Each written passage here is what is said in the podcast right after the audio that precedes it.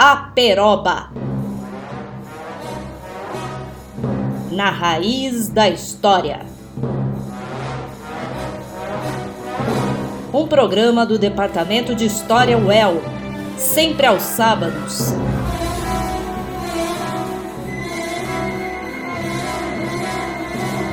À uma da tarde. Salve ouvintes da Rádio El, quem fala com vocês é a sua professora de História Moderna e Contemporânea, Maria Renata. E hoje nós seguimos com a série Aperoba é Pau Brasil, com apoio das bibliotecas Oliveira Lima, da Universidade Católica de Washington, e Biblioteca Nacional do Governo Brasileiro aqui no Rio de Janeiro. Hoje nós falaremos sobre o direito da independência ou direito na independência, a partir de um artigo que as professoras Andréas Lemian e Renata Fernandes escreveram para o dossiê da revista Antíteses sobre a independência do Brasil, também coordenado por mim. As professoras Andréas Lemian e Renata Fernandes já estudam a questão do direito e a questão das leis durante o século XIX há um certo tempo. Renata Silva Fernandes é professora na Universidade Federal de Juiz de Fora, aonde também se graduou em História entre 2008 e 2013. Fez mestrado entre 2013 e 2014 com o título O Governo das Províncias do Império do Brasil, os Conselhos de Governo e os Conselhos Gerais da Província nos Debates Parlamentares, e também doutorado entre 2014 e 2018 pela Universidade Federal de Juiz de Fora, com o título As Províncias do Império e o Governo por Conselhos, o Conselho de Governo e o Conselho Geral de Minas Gerais entre 1825 e 1834, todos orientados pelo professor Alexandre Mansur Barata. A professora Andréa Slemian, por sua vez, já faz um tempo que está nessa estrada e que nos mostra o seu belíssimo trabalho. Essa professora fez graduação em História e também em Educação pela Universidade de São Paulo, mestrado em História Social pela Universidade de São Paulo entre 97 e os anos 2000 e o ano 2000, com o título O Difícil Aprendizado da Política na Corte do Rio de Janeiro, entre 1808 e 1824, e fez doutorado entre 2001 e 2006 também por essa universidade, num trabalho que foi publicado e que é muito conhecido, com o título Sob o Império das Leis, Constituição e Unidade Nacional na Formação do Brasil de 1822 a 1834. A professora Andrés Lemian fez parte de um grupo de pesquisas muito importante para esse período, que foi o grupo de pesquisas orientado pelo professor Istvan Jansson, como diz ela, o saudoso professor Istvan Jansson. O trabalho que, ou a entrevista de hoje, né, resulta, como eu já disse, de um artigo que foi desenvolvido pelas professoras para o especial da revista Antíteses e que, portanto, vocês podem ler passo a passo, texto inteiro, online, ainda no ano de 2022. Sejam todos convidados para essa peroba sobre as leis, uma parte importantíssima da nossa história. Salve, amigos! Seguimos juntos!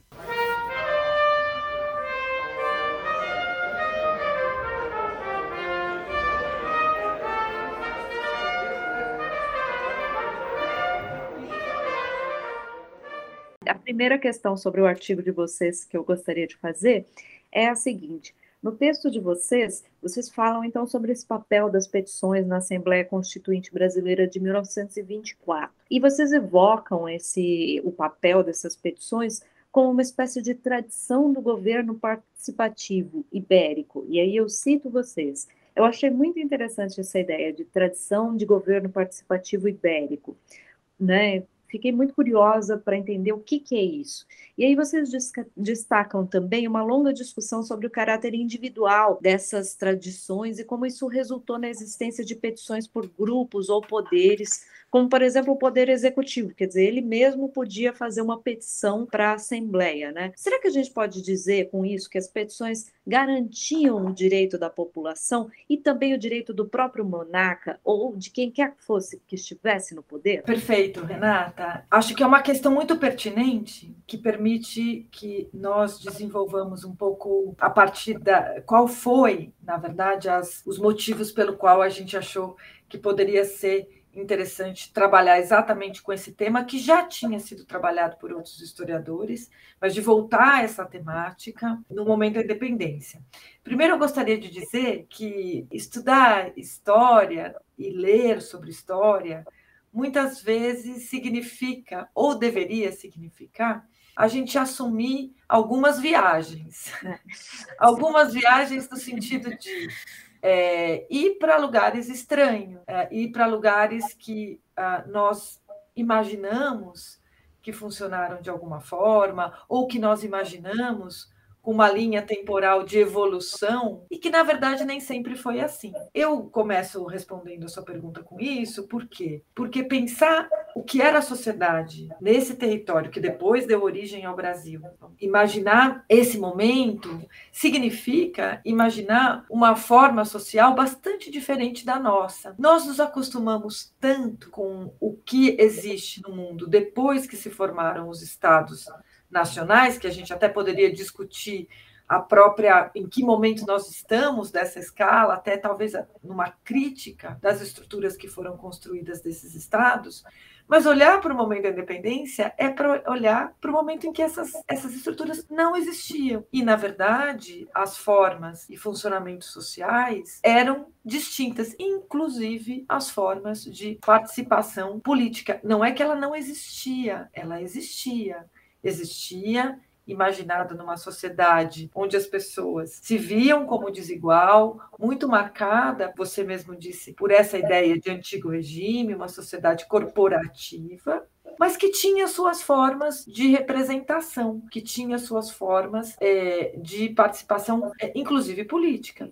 Não estou dizendo aqui que é uma sociedade mais democrática, muito ao contrário. É uma sociedade que tem os seus critérios discriminatórios, que estão colocados desde a própria afirmação de alguns sujeitos e outros, né? E imaginar algo como naturalmente desigual, que era a sociedade do antigo regime, por isso que a gente diz que é uma sociedade corporativa, onde o indivíduo faz parte de algum grupo social, né? Daí o destaque muitas vezes nas organizações dos grupos, isso existia muito na colônia, alguns grupos, algumas formas de corporação, inclusive de ofícios, que também representavam os seus interesses, mas a gente não pode imaginar que nessa sociedade já existia uma ideia, ou se sabia como ia ser, uma divisão entre legislativo, executivo e judiciário, que é uma construção posterior. Ainda que ela se coloque, digamos, na agenda, eu gosto dessa palavra, né, na agenda, na medida em que ela é um desafio para a construção de novas unidades políticas,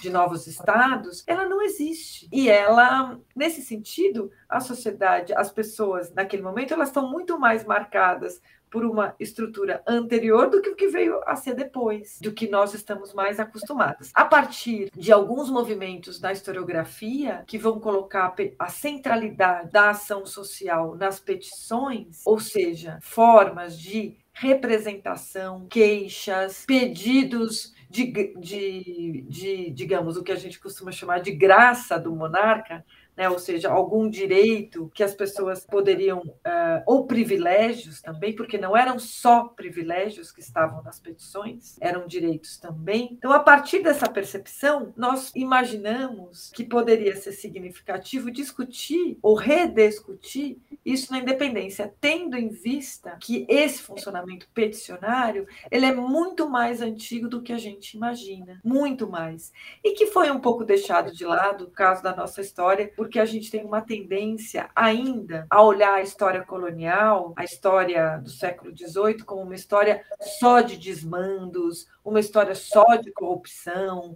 uma história que está marcada, digamos, por uma estrutura onde as pessoas acabavam sendo exploradas. E, na verdade, tinha um monte de gente que estava ali, tinham formas sociais ativas. A historiografia, cada vez mais, tem mostrado a atualidade de pensar os agentes que viviam nessa época e que agiram em nome dos seus próprios anseios, dos seus próprios interesses. Nesse sentido, a petição, para nós, ela tem uma, certa, uma centralidade grande, porque ela permite nós pensarmos, além de formas antigas tradicionais, também a como que as pessoas se mobilizavam em nome dos seus interesses. E eu acho que essa é uma questão central para pensar a própria ancestralidade nessas formas de pedidos, sempre endereçadas a um órgão ou ao rei, alguma autoridade, ou ao, ao rei, mas a várias, em vários níveis, né? desde o nível local, Câmara, desde o nível, no nível o governador da província, até o Conselho Tramarino, que era o órgão que respondia sobre as questões da colônia, que funcionava em Portugal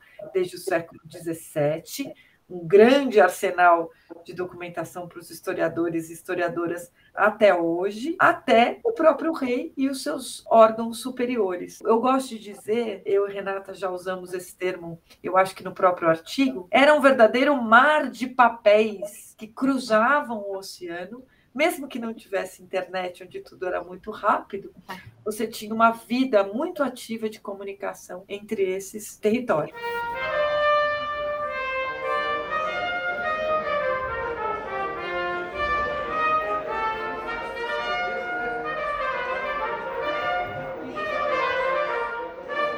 Vocês destacam, e aí cito vocês, que o direito de expor infrações da Constituição e reclamar a efetiva responsabilidade do infrator, estava na base dessa prerrogativa peticionária. Então, era esse direito de reclamar a efetiva responsabilidade do, do infrator que estava na base dessa prerrogativa peticionária, do, do direito de pedir algo, né, de encaminhar algum pedido. E apresentam no final do artigo que, em alguns casos, é possível inclusive vislumbrar o direito do que vocês chamam de rústicos ou dos populares. Em outro momento do artigo também vem um pouco essa questão dos populares. Será que uma de vocês poderia me dizer se vocês acreditam que fontes como essa, das 254 petições que vocês utilizaram em todo o artigo, foram pouco ou largamente exploradas por historiadores preocupados com essa história do povo e dos seus direitos? Vocês começaram essa fala de hoje dizendo que outras pessoas, não a fala, mas a primeira resposta, né, primeira pergunta, e outros autores também já trabalharam com petições.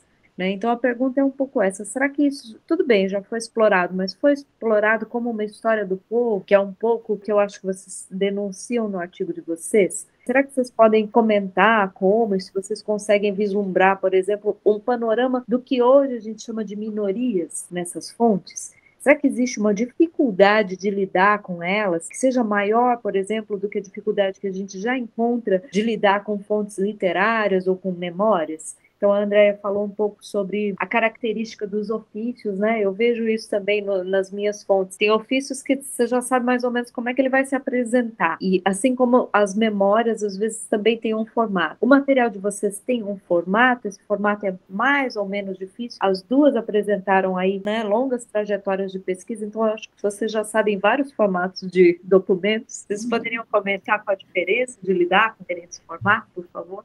Ótima questão, Renata, mas é uma questão difícil de, de responder. Eu começaria dizendo que, é, sim, as petições de fato é, constituem um dos corpos documentais que mais foram utilizados é, e explorados pela, pela historiografia para a reconstituição de uma história vista de baixo, para o estudo desses grupos sociais subalternizados, dessas minorias, é, como você menciona. E isso por uma razão é, bem direta, principalmente quando nós estamos falando de contextos como o antigo regime e mesmo é, princípios do século XIX, as petições é, são fontes de fato interessantes, importantes porque nelas nós encontramos depositadas informações sobre o cotidiano e sobre o anseio desses grupos sociais que muitas vezes nós não conseguimos flagrar em outros tipos e outras formas documentais. Então, isso foi muito explorado pela historiografia. E eu diria até que a utilização das petições como fonte de informação, pelo menos em determinadas tradições historiográficas, é ainda mais incidente, mais forte do que propriamente análise e estudos que pensem as petições como um problema de pesquisa. Então, é, muitas vezes as petições elas são trabalhadas justamente para retirar essas informações, ou seja, né, como quase que como um, um repositório, né, um, um, uma tipologia documental em que é possível acessar determinados tipos e determinadas categorias sociais, do que propriamente como um problema de pesquisa, né? O que significa apresentar uma petição, quais as implicações disso, o que isso significa do ponto de vista do poder e assim por diante. Por outro lado, é, me parece também que você toca é, na sua pergunta em um outro ponto central, que é justamente essa particularidade das petições é, como fontes históricas toda documentação histórica, né, nós que somos historiadores sabemos, nós não podemos tomá-las como uma janela direta para a realidade que narra. Sabemos que há uma série de inter, intermediações, de mediações, de tensões é, entre o documento né, e determinado contexto histórico. Mas se essa afirmação ela é verdadeira de maneira geral, para o caso das petições, ela é particularmente potente, porque essa é uma tipologia documental que tem alguns desafios que são bem específicos e bem característicos. Para tentar aqui simplificar um pouco, eu acho que podemos fazer algumas indicações mais gerais. A primeira delas é que nós estamos falando aqui, é, como dizíamos nas, na apresentação, e também a Andrea dizia, em um contexto em que essa é, tradição, em que essa cultura política e jurídica de antigo regime, ela ainda tem uma força é, significativa. Porque nós estamos falando aqui de como as pessoas se concebiam no mundo, de como as pessoas verbalizavam esse mundo, como elas categorizavam o mundo. Então, tudo isso nesse contexto de princípios do século XIX está muito vinculado a isso que nós estamos aqui chamando de maneira genérica de antigo regime. E nesse contexto, nesse universo, a instituição retórica retórica aqui, não no sentido que nós utilizamos essa palavra hoje, ou seja, no sentido de falseamento ou de discurso bonito, mas essa instituição retórica no sentido de um regime discursivo que comportava aí uma série de procedimentos e de formas de se pensar e escrever, tinha uma força significativa. E, no caso do Brasil, ao longo do período imperial, embora essa instituição retórica ela vá sendo suplantada por outras formas e por outros regimes, ela ainda tem um papel significativo e era ensinada nas escolas, nas faculdades, e também é, difundida a partir dos discursos públicos, da, de, do púlpito das igrejas. É uma forma de se conceber e de se falar e de se escrever que é muito distinta da nossa. E essas petições que chegaram na Assembleia Constituinte de 1823, elas, em sua maioria, são petições fundamentadas em escolhas formativas da linguagem que remontam a essa instituição é, retórica. Para dar um exemplo, né, para tentar dar um pouco de corpo a essa ideia, um instrumento muito comum nessas petições é conhecido como amplificácio ou amplificação. O que, que é isso? É uma forma de narrar né, que quando você fala um fato, um acontecimento, você hiperboliza ou amplifica aquilo que na verdade é algo pessoal, particular, singular, local, e eleva isso à, condição e à categoria de pertinente ao interesse de todos, a, né, ao bem do Estado, ao bem comum, etc. Isso é muito comum nessas petições. E isso é um instrumento discursivo, né? um instrumento retórico chamado de amplificação. Então, nós temos né, isso de um lado. É, além disso, uma outra característica que também se relaciona muito com essa primeira característica é que essas petições é, elas são escritas predominantemente em um tom muito deferencial. Elas tinham como objetivo persuadir quem receberia essas petições em favor da demanda. Então, nós estamos falando de, de textos que também são marcados por uma relação hierárquica. Uhum. Aquele que pede e aquele que pode ou não atender o pedido. E isso também deixa marcas é, muito características nesse tipo de documentação. Uma das consequências disso é que quando você pega essas petições, ela sempre tem esse tom muito deferente, respeitoso, a linguagem é muito cordata, sempre há uma ideia de submissão né, e de respeito às autoridades constituídas muito incidente. Mas nesse contexto, nós temos um outro fenômeno que é, é o momento em que aparece começa a aparecer algumas petições que destoam desse padrão. Elas são, na Assembleia de 23, exceções, mas são exceções que nos ajudam a entender a regra. Uma exceção, né, que nós é, trabalhamos no nosso artigo, é uma petição do João Soares Lisboa, né, o famoso redator do Correio do Rio de Janeiro, e que é uma petição em que ele estava se queixando de uma prisão que ele considerava injusta, o que é um tema clássico de petições desde o antigo regime, né, queixa contra prisão injusta. Mas a prisão injusta, no caso dele, era uma prisão é, em virtude de abusos da liberdade de imprensa. Então, é um tema clássico, né, mas por um delito ou por um crime que é que começa a fazer sentido no bojo do constitucionalismo liberal. Mas o mais interessante dessa petição é o tom dela, é a forma é, a partir da qual ela está escrita, está concebida, está organizada. Porque, ao contrário das outras petições, ela não está escrita nesse tom deferente, referencial, né, de submissão às autoridades constituídas. Ela se aproxima muito mais de um protesto ou de um manifesto em favor de um princípio político. Ah, então, ele antecipou um, ele antecipou um eu acuso do Zola. É, é quase isso, né? Porque o que, que faz? O que ele está pedindo, na verdade, é uma coisa também que não é muito diferente do que aconteceu. Ele está pedindo é, a responsabilidade de, do ministro que ordenou a sua prisão. É isso, né? E esse também é um, um pedido bem característico tradicional. Mas aí ele diz: é, e além disso, eu quero que eu seja transferido da prisão que eu estou, para que eu possa continuar a praticar aquilo que levou à minha prisão. Ou seja, eu não abusei da liberdade é, de imprensa e tanto não abusei que eu estou aqui reafirmando para vocês que eu vou continuar cometendo e tendo o mesmo comportamento que levou à minha prisão injusta.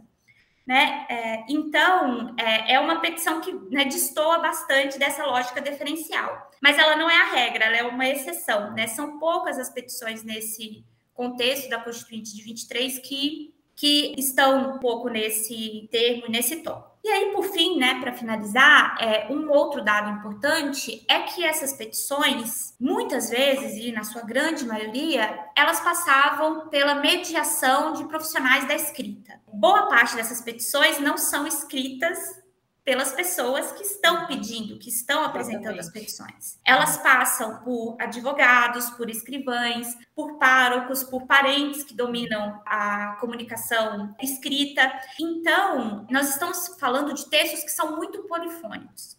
Existem dif diferentes vozes dentro de uma petição. Uma imagem que eu gosto sempre de usar é a daquele filme Central do Brasil, com a Fernanda Montenegro, porque é um pouco isso que ela faz, né? Ela tá lá na Central do Brasil escrevendo, né, cartas para as pessoas e ela muda às vezes, a pessoa diz uma coisa, ela decide que vai colocar outra, né? É, e por uma série de razões. E com as petições acontece isso.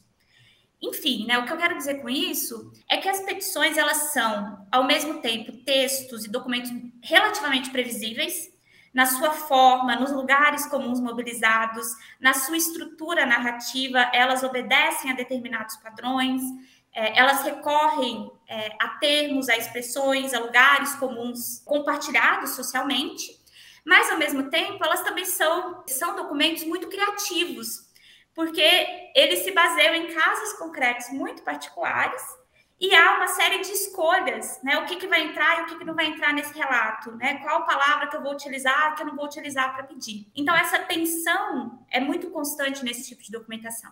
E quando a gente vai trabalhar com as petições, a gente tem que estar muito atento a esse tipo de questão. Muito bacana a referência da Renata ao Central do Brasil, porque esses escrivães tinham um papel central na feitura das petições e dos papéis, todos, né? E vamos imaginar que não tinha notário, né? Ou seja, não tinha um cartório uhum. onde as pessoas iam. Mas os escrivães eram cargos que eram ganhos ou para propriedade das pessoas ou algum tipo né, ou ah, de maneira que as pessoas exerciam esse, esse cargo na colônia ganhavam com isso era o seu ganha-pão e era o que mais tinha. Então, a ideia a, no filme é bem interessante, porque dá para fazer uma relação entre a importância dessa pessoa intermediária da petição, porque ela também instruía as pessoas, instruía nos casos que poderiam ser pedidos. Então, é bem, bem interessante essa lembrança, eu acho. Ah, não, achei interessantíssimo. E assim, o Lisboa, ele é muito ele é muito engraçado também, porque ele acaba escrevendo várias formas, de várias formas, né?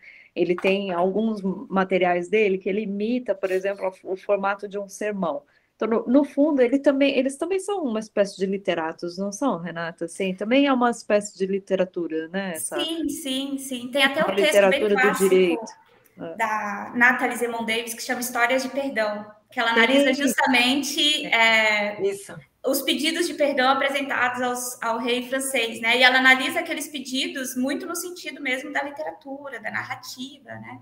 É. Esse era um tipo de petição bem importante, que era perdão é, ou comutação de pena. Ou uhum. seja, você tinha sido condenado a algo muito maior e você pedia para ser reduzido. E muitas vezes eram concedidos, muitas vezes pelas autoridades que podiam fazê-lo em nome do rei. Então, essa era uma típica petição é, do momento. E outra coisa que eu ah, diria só rapidinho, Renata, é que é, no caso dessa do, do Lisboa, é, é, interessante porque aí também nós marcamos um, uma inovação, digamos assim, importante desse contexto, que é a publicidade do debate. Essa petição do Lisboa, ela não é feita para convencer apenas os deputados ela é feita para dialogar com uma ideia que começa a ganhar muita força aí, que é a de opinião pública. Mover a opinião pública. Né? É, exatamente. E tanto é, isso é uma coisa interessante sobre as petições. Nesse contexto, diversos periódicos começam a publicar petições. Então, se é. você vai para os periódicos desse contexto, diversos deles vão estar lá com petições transcritas. Então, né, é, começa a ter um pouco também esse é, outro movimento. Eu achei muito legal quando você começou a falar sobre instituição retórica e tom diferencial, porque é justa é o que eu estudo, né, um pouco a formação retórica e o uhum. quanto ela, né, e eu achei bem legal também você ter feito a diferenciação. Quando você fala estudo retórica, todo mundo acha que está estudando uma forma de enganar os outros. Uhum. Mas não. Não é isso, é. é a forma de se expressar, né? Tem é. formas de expressão que também são históricas, né? Que também então, vão mudando então, é, ao longo próprio, do tempo o que o próprio Antônio Cândido né, assinalou lá no, no, texto dele, Literatura e Sociedade, também, né? Você tem que ampliar a forma de entendimento de literatura para compreender o que, que, são as produções do período. Então, sei lá, eu gostei bastante.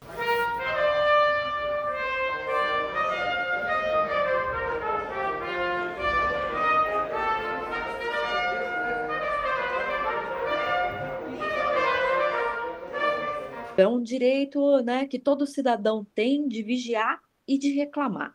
Achei, assim, tudo bem, reclamar. A gente só falou das reclamações agora, mas, puxa, direito de vigiar, então, será que, que, que direito é esse, né? Um direito Foucaultiano, daquele autor que escreveu o vigiar e punir, ou é um direito como o direito de hoje, né? O grande olho da internet que tudo vê e que tudo pode cancelar ou não.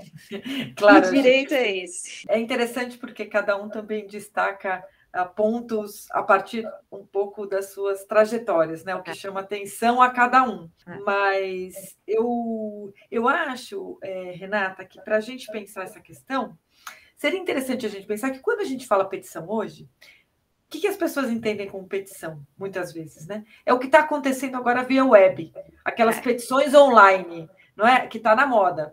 Então você vai lá, faz um pede mil assinaturas, eu mesma assino Cada semana você assina uma petição. Assina. Ainda mais, ainda mais atualmente nesse país, a gente assina petição de tudo.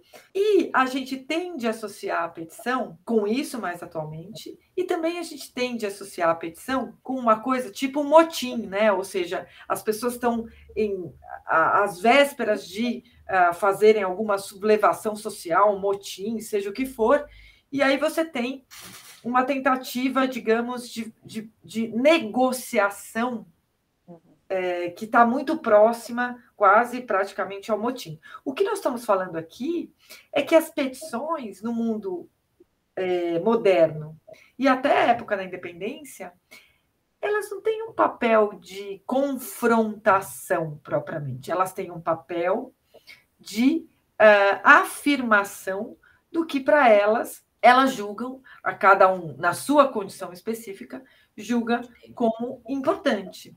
Daí Uma das mais recorrentes formas peticionárias está ligada à queixa. Ora, o que era queixa? Primeiro a gente tem que entender o que é isso. Então, você está lá, você mora na Vila de São Paulo, alguém foi lá e construiu uma estrada que passou em cima de, do seu do, do, de um pedaço da sua roça. Ora, para quem que você vai fazer isso? Você vai começar um processo judicial? Não necessariamente. Muitas vezes a ação é fazer uma petição de queixa contra aquele que está infringindo o que você acha que é o seu direito. Vou dar um exemplo é, claro, típico, onde se encontram muitos. Eu até tenho uma aluna hoje na Unifesp que está trabalhando com isso, que são as petições daqueles escravizados que tinham comprado a sua liberdade ou que o senhor teria alforriado antes de morrer. Aí o escravizado passa para o filho e o filho quer continuar escravizando. Aí eu vou dizer de novo: ah, você vai lá e vai procurar a primeira instância? É. Nem sempre. Essa era uma típica petição que era comum de ser encaminhada à Câmara, ao governador, é. onde as pessoas diziam, uh, mediante algum, em alguns casos até com alguma prova, queixando-se de alguém, veja que são queixas totalmente diferentes, ou queixas daquele que teria, por exemplo, me lembro de um caso que a gente analisou, eh, não nesse artigo, mas em outro momento, que, a, a, que o juiz teria decidido contra as provas que estavam colocadas naquele, naquela vila e ele decide outra coisa. Ora, você pode reclamar do juiz via petição, via queixa. Ou seja, qual que, é a, qual que é a concepção que está por trás disso? Porque no fundo é isso, né? Qual que é a concepção? A concepção é que todos são súditos e súditas do rei, e a depender do que a pessoa se sente infringida no, em, algum, em algum direito que possa ser reconhecido como seu, ela se queixa. E ah, então é geralmente. É vigiar o próprio direito. Exato. Entendi. Claro, exatamente. Ou seja, a concepção é que como é que você se mobiliza? Ora, e por que que eu disse no início que a petição ela pode ser mandada ao rei, mas ela pode ser mandada sempre em nome dos agentes do rei. Uhum. Não é por isso que o governador recebe muita petição, é, especialmente o governador recebe, os seus juízes também recebem. Mas o que eu quero dizer com isso é que esse caminho, que era muito, muito difundido, Daí a importância dos escrivães e daí a importância dessas autoridades intermediárias, né? Hoje a gente chama de autoridades intermediárias que a gente nem imagina. Hoje, quando a gente pensa em escrivão, a gente pensa aquele cara burocrata, né? Que chega no cartório, põe o seu e, e fica ali só fazendo, repetindo né, várias ações. E ele tem uma função diferente. Uh, na verdade, ele tem uma outra Sabe, às vezes dá a impressão que, como os nomes na história nem sempre mudam, mas as funções mudam muito, às vezes a gente sempre fica com o registro do nome e transporta para o passado como se aquele nome sempre tivesse existido daquela maneira. Então, essa ideia do vigiar, na verdade, ora, o rei não consegue olhar tudo. Aliás, o rei consegue olhar muito pouco ele mesmo. Quem trabalha e quem, é, digamos, faz o governo em seu nome são aqueles que recebem, são aqueles que recebem, inclusive, as réplicas dessas. Uh, desses, a partir do momento que a pessoa fazia uma petição de queixa, ele poderia instaurar uma forma de ouvir as partes, por exemplo, que estavam envolvidas. Então, essa ideia, não sei o que a Renata acha, mas essa ideia Foucaultiana, ela tem algum sentido, sim, né? Na medida em que você tem ali uma certa disputa entre os agentes sociais, que muitas vezes nem sempre se tornam processos judiciais, por exemplo. Às vezes sim, às vezes não. Isso vai depender do contexto, não sei o quê. Mas se calhar nem é Foucault, né? Porque é uma coisa assim, quando você estava aí falando, eu estava pensando nisso. Às vezes é até uma forma de modificação daquele princípio do direito inquisitorial, né? Que você tinha uma vigilância do outro. Quer dizer, se essa vigilância do outro começa a passar Sim. por um processo de se tornar uma vigilância de si, né? Então, é de si, dos seus próprios, uma, vigi, uma vigilância do outro, mas que na, na verdade é uma vigilância do daquele que tem o poder, né? E não uhum. mais do que não tem o poder. É bem interessante. É, eu diria que, na verdade, a mudança está aí, né? Eu acho que, na verdade, essas duas coisas, elas, é, essas duas concepções, elas estão em, tela nesse momento. É, tradicionalmente, essa, né, essa concepção do vigiário inquisitorial, uhum. de fato, ela é muito importante para compreendermos é, esse contexto do antigo regime, mas a ideia do poder disciplinar do Foucault me parece que também né, tem de fato um eco nessa formulação aqui do Borges Carneiro, né? Porque nós estamos falando aqui do Borges Carneiro, né, que é um deputado português, é, e é um e Portugal, como nós sabemos, é um espaço é, em que as discussões em torno do estado de polícia, do cameralismo, elas ganham muita força desde meados do século XVIII e nesse princípio do século XIX, né? E o, o poder disciplinar do Foucault se refere fundamentalmente, contextualmente, a, a, a, isso que nós conhecemos depois como Estado de Polícia e cameralismo. E eu digo isso porque é, eu não estou dizendo que esse é o significado das petições, mas, mas eu entendo que algumas pessoas compreendiam o potencial das petições nesse sentido. Porque as petições, elas também vão ser concebidas por determinados é, políticos e publicistas como fontes de informação, como fontes de saber. Uhum. Então, né, elas dariam notícias de conturbações sociais, elas informariam sobre a composição da população. É, no caso do Conselho de, é, de, Governo e Conselho Geral Mineiro, né, o Bernardo Pereira de Vasconcelos, que é um político é, bem importante desse contexto, ele fazia muito, ele operacionalizava muito essa noção das petições. Então, assim, precisamos de criar vilas. Então, vamos pegar as petições, é, nessas petições, as pessoas fazem levantamentos populacionais e vamos tentar compor um mapa de população a partir dessas informações. Ah, né? Então, há um pouco essa articulação né, é, uhum. do poder disciplinar entre saber e poder. Uhum. É que me parece que sim, de fato, tem um pouco de eco, né, nessa é, fala. É, é, Sem dúvida. Então, o Big Data, né, dos caras. É. Sem dúvida. Para ser bem, assim, obtusa na leitura. É. Sem dúvida. É, mas, e, e, e, e o interessante aí é que esse momento constitucional, que é o Borges Carneiro falando, voltando na sua frase, é, na frase que você destaca, o momento constitucional vai valorizar esse papel. Uhum. Porque, mal ou bem, é, a ideia é, e toda a crítica à estrutura anterior era que os governos não tinham transparência, que as pessoas não sabiam o que aconteciam.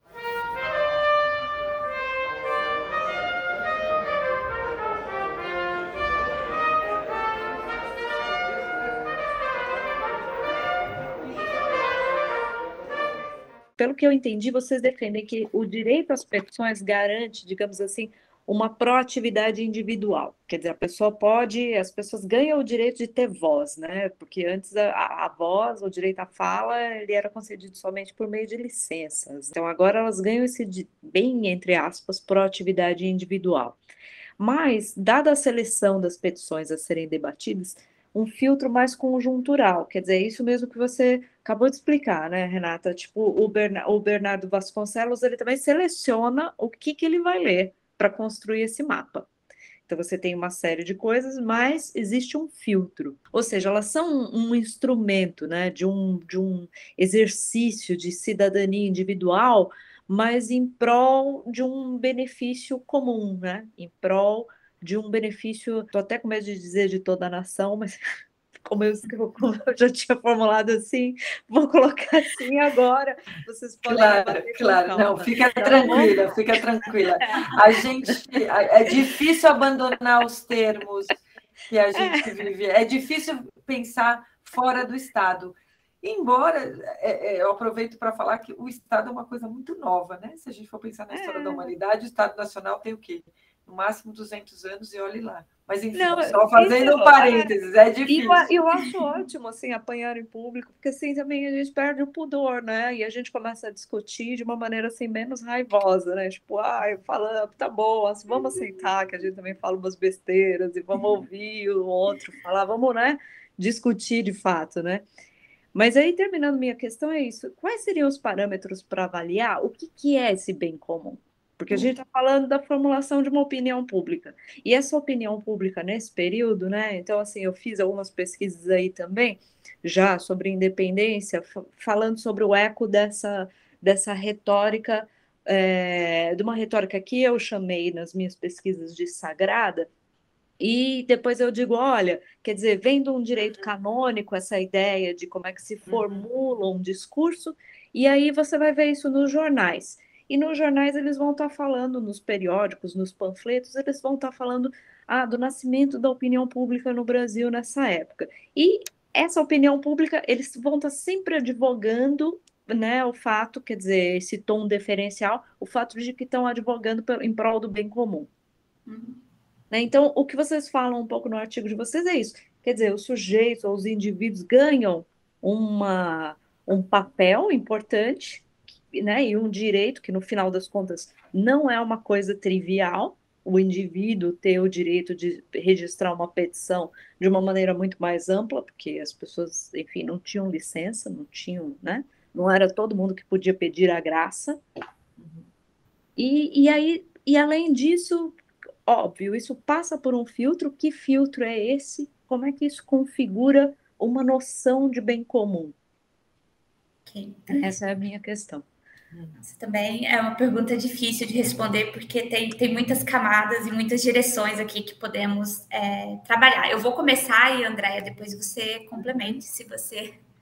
É, bom, a primeira coisa que eu diria, é, Renata, é que essa concepção das petições é, como um instrumento de exercício de cidadania individual, mas em prol, para usar aqui a expressão que você usa, né, de benefício de toda a nação, é, embora ela seja uma discussão importante, eu não sei se eu colocaria bem as coisas nesses termos.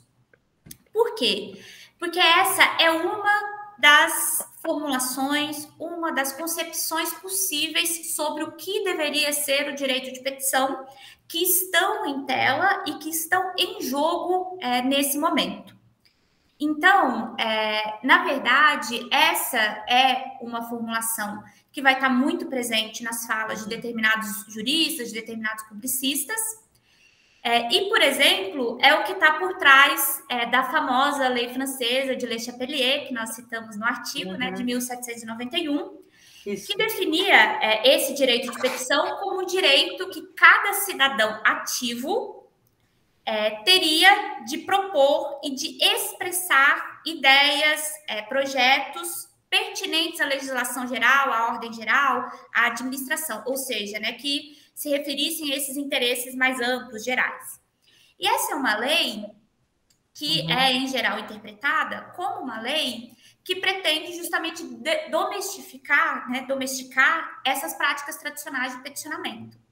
Ou seja, essas, peti é, essas petições coletivas, é, e pretende também limitar quem poderia peticionar porque essa é uma ideia é, importante de ser destacada aqui. Pelo menos no antigo regime ibérico, é, não havia restrições a priori a quem poderia peticionar. Uhum, é verdade. Então, mulheres, é, órfãos, é, escravizados, forros, todos esses grupos sociais. Viúva, viúva, que é uma viúva, típica é, figura todos eles podiam muito. peticionar é, no antigo regime. E o que acontece, curiosamente, nesse contexto do constitucionalismo é uma discussão se é, o direito de petição poderia ser exercido por sujeitos e por grupos sociais que não são categorizados como cidadãos, ou pelo menos não são é, cidadãos ativos. Né? E por isso toda essa discussão se o direito de petição seria um direito político, direito civil, quem poderia uhum. peticionar, se era um direito a ser exercido de forma individual por um sujeito, ou se corporações, corpos morais, associações poderiam exercer é, esse direito. Essa é uma discussão que ela vai acompanhar de forma muito é, incidente os debates sobre o direito de petição durante todo o século XIX. Uhum. E é sobre essa, é, é, é disso que o, o, Pimenta Bueno também está falando, quando ele estabelece lá, é, já né, bem avançado, século XIX, essa distinção entre o que ele entende ser o direito de petição, que seria esse direito do cidadão é, ativo, né, um direito político, de expressar e de propor leis e, e temas gerais da, da nação, entre aspas aqui, é, e o que ele chama de direito de requerimento, de queixa, né, que aí sim seria um direito é, que, que é um direito que ele fala que não é um direito completo, né, que é um direito é, que, que não, não entra né, na esfera dos direitos políticos. E mais que isso, o Pimenta Bueno, inclusive, né, ele diz que é, corporações não poderiam peticionar, nem associações, e que é, individualmente, no máximo 10 pessoas poderiam assinar uma petição. Né? Ou seja, toda essa, todas essas restrições e essa compreensão do Pimenta Bueno sobre a prática peticionária se vincula muito àquelas discussões lá da lei de Le Chapelier francesa, Uhum. Mas veja, essa não é, e eu acho que isso que é importante destacar aqui, essa não é a única concepção e compreensão possível sobre o direito de petição nesse contexto.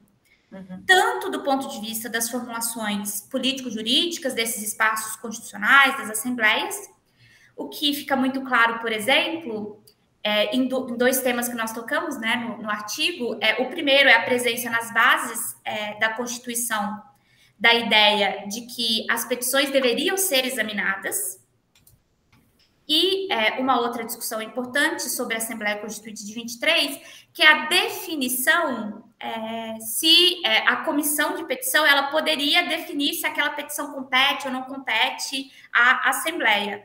Porque, no fundo, né, tudo isso tá, tá, tem como substrato essas discussões mais amplas, esses problemas teóricos e práticos que são colocados pelo, pela constitucionalização do direito de petição e também pelos usos que as pessoas fazem das petições. E isso é fundamental. É, os usos que as pessoas fazem das petições também é, né, são é, fundamentais para a gente entender tanto esses debates, né, mas propriamente a prática peticionária. Uhum. É, eu a, a, acho fundamental o que você está dizendo, é, Renata, imaginando que os, os estudos apontam para um uso muito particular das petições, sobretudo no século XVIII, quando você tem, sim, muitas petições coletivas que tangenciam mais diretamente o espaço político, eu diria. Então, eu me lembro aqui de um trabalho do Luiz Geraldo Silva, feito com a Priscila Lima, onde eles analisaram algumas petições de afrodescendentes no século XVIII coletivas a partir de uma coisa super interessante, Renata. É, a escravidão ela é abolida em Portugal no século XVIII, na década de 70. E a partir daí, alguns escravizados que eram, digamos, marinheiros, ou seja, que saíam do Brasil e iam até Portugal, vão dizer que quando eles chegam em Portugal, eles devem ser considerados livres, porque eles pisam em território português. Ah. Então, esse, é, é super interessante esse trabalho. Agora, claro, isso para dizer que esse tipo de petição que tangencia mais questões políticas também começam a aparecer, né? Para além daquelas que a Renata estava dizendo uh, que já existiam, que estão vinculadas a direitos de queixa, a direitos de graça, ou mesmo eh, direitos de órfãos, viúvas, e seja o que for, né? Tudo que você começam a surgir algumas mais coletivas. Então essa lei francesa do século XVIII, ela está muito ligada também na tentativa de você controlar as massas, vamos dizer assim, né? de tocar em assuntos é, mais políticos ou assuntos é, mais amplos. Então, tem alguns trabalhos que discutem, inclusive a historiografia que trata de petições marca que no século XVIII, né, no momento em que surge, digamos, uma crítica a algumas bases é, da monarquia, que vai desaguar de alguma forma né, nos movimentos revolucionários, é, alguns falam em petições, uh, estudam petições mais coletivas, que já teriam, digamos, um outro formato. E quando a Renata evoca isso para o século XIX, é, também a necessidade de você controlar, né, porque senão se ia acabar, na verdade, criar aí uma forma de você controlar as próprias massas, ou seja, de, de a, a, a ideia de você criar uma ordem pública também, isso vai, ser, vai estar muito colocado no século XIX, eu diria. Né? Mas é interessante pensar isso. E tem também é... toda essa discussão sobre o sistema representativo, né? O que, que significa é. as petições num sistema representativo, é, que dispõe desse mecanismo eleitoral. Então, é, se é, a representação ela é nacional, como você é, permite que determinados corpos ou grupos locais apresentem um pedido em nome dessa coletividade. E claro. lembrando que nós estamos em um contexto também de afirmação né, das, da identidade claro. nacional, né, que tudo isso começa a entrar em jogo. E as petições elas vão ser uma discussão importante né, no centro desses debates. E diria também, só para complementar, é, que, é, Renata, a sua pergunta, que é, há mais do que é, meramente é, uma ideia de eficácia das petições no sentido utilitário. É porque as petições elas representam uma, uma forma, uma modalidade de comunicação política que tem sentidos para além é, de ter o pedido atendido ou não. Claro que esse é o objetivo último. Uhum. Né? É, mas ela também, mas ser ouvido, por exemplo, é um dado relevante um registro, né? Que é, então, que a gente então, falou antes. É né? verdade. Né? É ser verdade. ouvido é importante, mesmo que você não seja atendido, tem essa dimensão. Né? É, é, tornar acho... público e também tornar público é, é, esse posicionamento, né? Ou esse problema, ou essa questão, né? Uhum. Uhum. Sem dúvida. É. Eu achei muito interessante também essa questão do, no final das contas, isso liga um pouco com o que vocês falam no começo do artigo, eu acho isso que vocês falaram, isso que a professora André falou agora, dessa questão do, por exemplo, do, do negro, queria até que você repetisse o nome do, do texto, que eu não consegui anotar, da Priscila e do uhum. Luiz. Mas, assim, o é, que, que acontece? Você também, se, se, a gente tem uma questão de um bem comum nascendo e de um direito de petições se fortalecendo nesse período, uhum. quando a gente estuda a França, a gente percebe que isso também se fortalece por lá, quer dizer, se fortalece durante todo o século 19, e como vocês assinalaram, já existia no 18, então também não é nada de novo, é um, né, um desdobramento, digamos assim. Mas no caso de Brasil e Portugal, e Espanha, e um pouco né, da América Latina aqui, é, é um direito internacional, né, gente? Então, quer dizer, reforça aquela noção né, do trânsito, por isso que eles também têm que discutir, por isso que a gente também mistura né, hoje né, na nossa fala foi misturado aí o, né, um deputado português com um deputado brasileiro, enfim, por que, que claro. a gente está misturada? Se a gente está misturada porque é um direito comum claro. das contas, né? Porque quando a gente e na verdade é universo ibérico, né? Uhum, uhum. E que parte, na verdade, no caso específico, Portugal-Brasil, que tem uma cultura comum, né? É. Sem dúvida. É. Agora, é muito isso está tá rolando é... uma independência, mas é um direito intercambiável. Claro. É. Até porque o direito, até o século XIX, ele é um campo transnacional. É, não é? É claro, porque na verdade você não tem, você até tem códigos ou algumas normas que valem para a monarquia e para os é. seus territórios, né? É. Mas ele é um campo também marcado por é, por formas comuns de, de reprodução, né, por instrumentos comuns que atravessam um pouco os territórios é, depois é, que nós que nós definimos depois como territórios nacionais.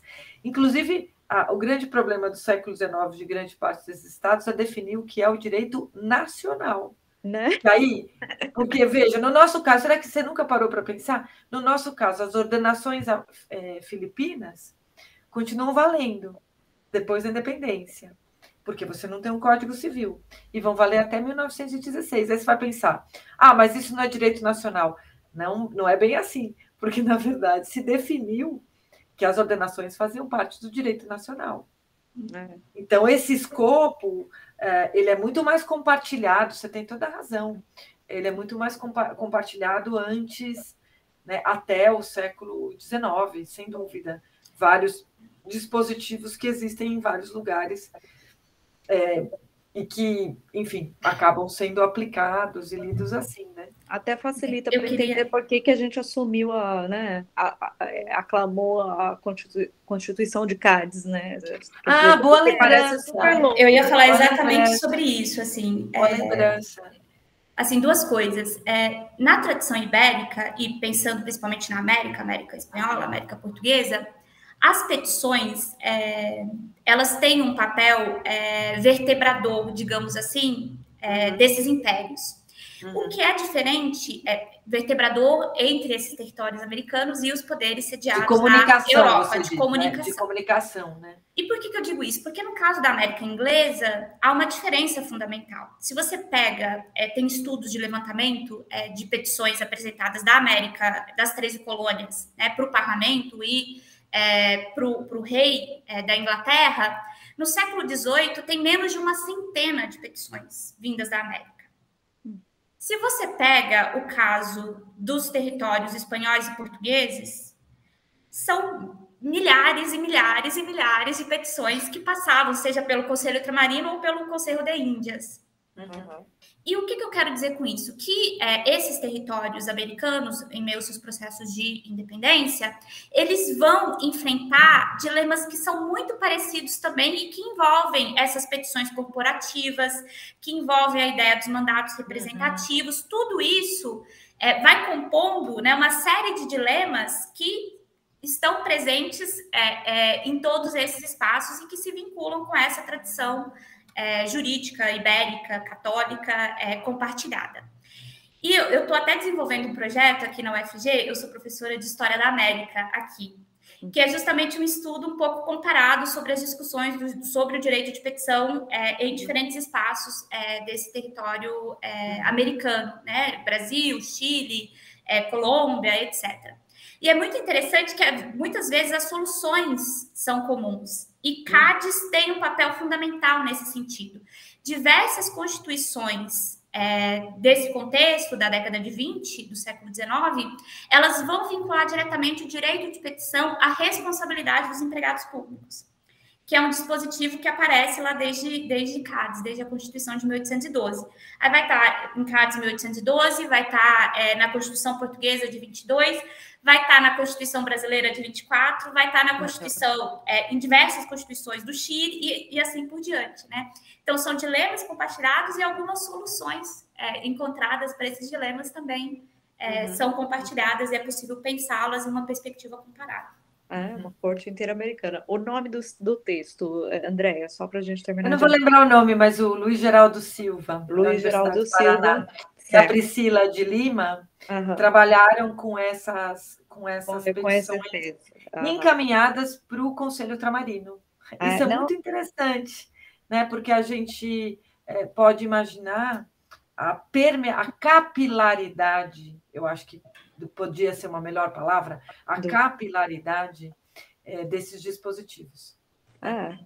E como a Renata estava destacando agora, na medida em que se constrói depois a ideia de eleição do seu representante, daquele deputado que vai falar por você, isso não tem é, efetivamente no antigo regime com essa clareza, existe uma tendência dessas petições irem diminuindo um pouco, eu diria, mas isso fica para a próxima.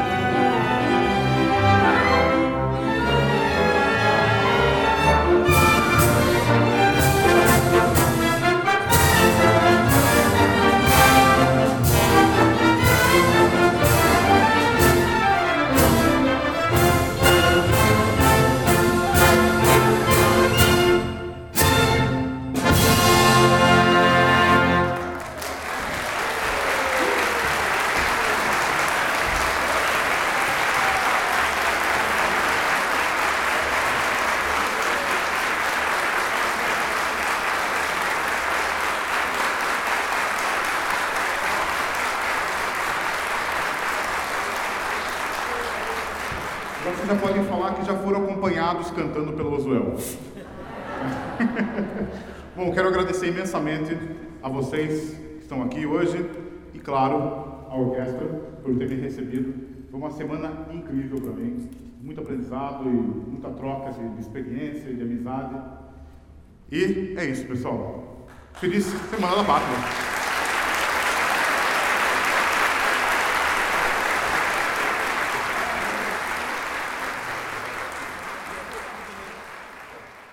Caros ouvintes da Rádio El, vocês estão ouvindo o programa Peroba é Pau Brasil, uma série especialmente dedicada à história da independência do Brasil. Se quiserem saber mais sobre esse período da nossa história, leiam a revista Antíteses UEL, que saiu com um dossiê completo sobre a história da independência. O dossiê contou com a colaboração da Biblioteca Oliveira Lima e da Biblioteca Nacional do Brasil, assim como essa pequena série de rádio. Hoje, nós ouvimos as professoras Andréas Lemiamp e Renata Fernandes. O programa da semana que vem está imperdível. Discutiremos a historiografia, a geopolítica e o acesso à informação da história da independência do Brasil. Sobre os programas subsequentes, informarei em momento oportuno.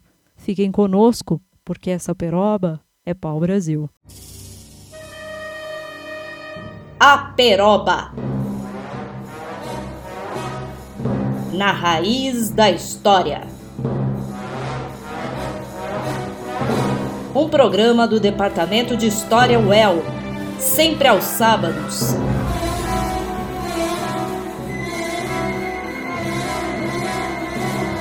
A uma da tarde